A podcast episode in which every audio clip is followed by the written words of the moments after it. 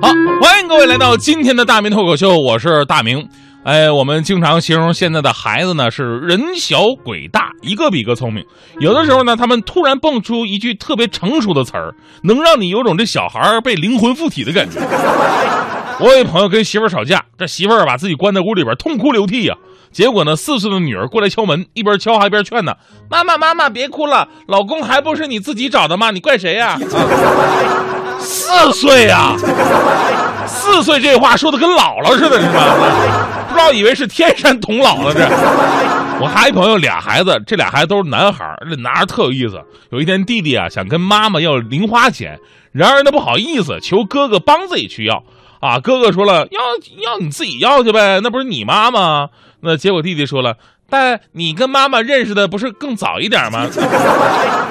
所以这么对比一下，我小的时候，我真的是我我说我就知道吃了，我哪能说出这种话呀？我智商说实话一直堪忧，上学学习不好，尤其数学惨不忍睹，还总想学人家处对象，跟人家姑娘表白。我说那个我想跟你一起看月亮数星星，结果人家姑娘跟我说了，说就你这智商，我们只能一起看星星数月亮，知道吧？现在想想，人家说的真的太精辟了。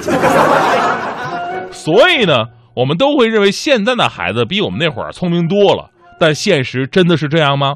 接下来呢，这个调查报告把我们拉回到现实了。也许我们可以说，大城市的孩子确实很聪明，但是在咱们国家的中西部地区，尤其是贫困山区，孩子们的智商啊，真的是令人堪忧啊。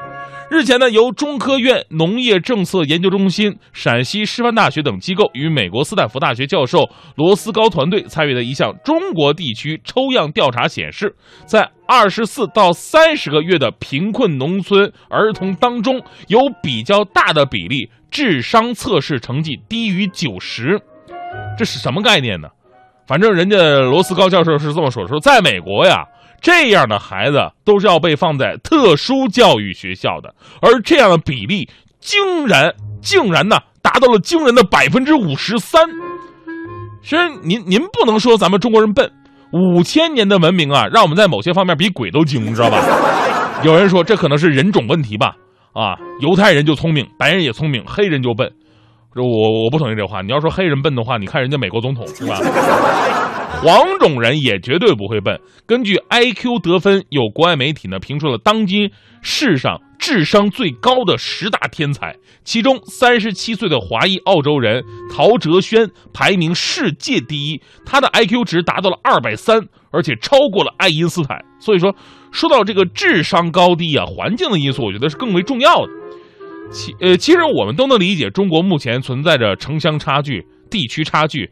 城市儿童跟山区贫困儿童有一些智力上的差距，但是这个百分之五十三的比例还是超出了很多的人的心理值。那调研团队认为了，说出现上述现象的原因呢有三个，一个是基因问题，这是遗传的，没办法；第二呢，营养不足；第三是养育不科学。而在这三个原因当中呢，儿童监护人不懂得如何科学的养育孩子，才是最大的问题。在这里呢，我们不得不再次提到一个群体，就是留守儿童。这次呢，调研团队有一个发现，特别值得我们注意，就是如果母亲在家里边照顾子女，在教育母亲科学的养育方法之后呢，这孩子孩子的 IQ 值啊，可以提高差不多十个点。但是，如果母亲外出务工，百分之九十的留守儿童是由奶奶来照顾的，但是工作人员教授给奶奶养育方法之后，孩子的 IQ 值却很难提高。其中的原因很复杂，但是结果很简单，至少表明母亲的作用是不可替代的。鉴于儿童在三岁以后 IQ 值很难提升，所以呢，在三岁之前，父母尤其是母亲，她的作用就显得极为关键了。目前呢，中国社会正处于教育资源分配极端不均的形势之下，城乡和区域之间的经济差距，在教育资源分配、育儿观念发展和其他社会公共服务投入上。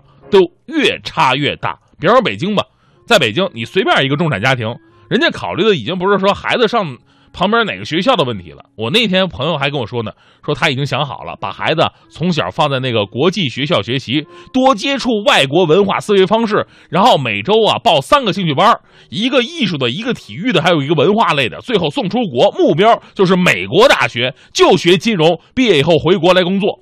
哎呀，想的特别的完美。当时我跟他说，我说哥们儿，首先呢，你得先找一个对象，对吧？你没对象，你扯那么远干什么玩意儿呢？而相比较西部的贫困地区，物质贫困和观念落伍，父母们更多考虑的是怎么挣钱，维持这个家庭生存下去。此消彼长啊，导致三岁之前的育儿产生了巨大的问题。我们都知道木桶理论决定的作用，不是木桶的长处，而是短板。对于中国发展来说也是如此。实现民族复兴，不仅仅要看我们中国的最高成就啊，什么是神舟十一号啊、蛟龙号，更要看最弱势人群的状况。正如，呃，罗斯高教授发出的担忧，他说：“如果有那么多的劳动力的 IQ 水平较低，未来中国怎么会变成发达国家呢？”那对此，包括政府和社会在内的各个方面都应该引起足够的警惕。当然，目前呢，包括卫计委在内的多个机构已经设计了养育未来婴儿早期发展项目，并在贫困地区逐步落地，希望能够改变这个现状。也许先天的不足，我们可以通过后天去努力改善。这个智商不高啊，其实总有弥补的方式。比方说，这个玩魔方，大家伙玩过魔方是吧？这个 说实话，魔方就是非常考验智商的。但我我真就玩不明白那玩意儿。我最纠结的还还是还是单面九个格那种。人家拼一面一百多个格，那都跟玩似的，我就看不明白呀。昨天我就跟徐强说起这事儿了，结果强哥特别鄙视我，他说魔方是世界上最简单的游戏，别说用手了，他用脚一秒钟就能搞定。我当时不信呢，我说怎么可能？你踩碎了它也不是一个色儿。所以当时我跟强哥打赌，我说强哥，你要是用脚一秒钟把民方魔方啊拼成一个色儿的，我就请你吃饭。这样徐强来劲儿了。之后呢，他拿了一大桶的油漆，一脚把魔方踢油漆里边去了。怎么样，一个色儿了吧？还不到一秒钟呢。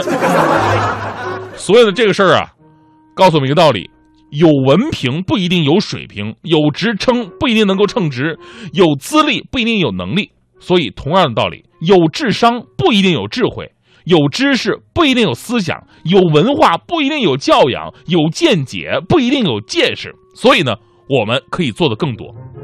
哎，另外那个，刚才我是不是说请徐香吃饭来着？我没说他请他吃菜是吧？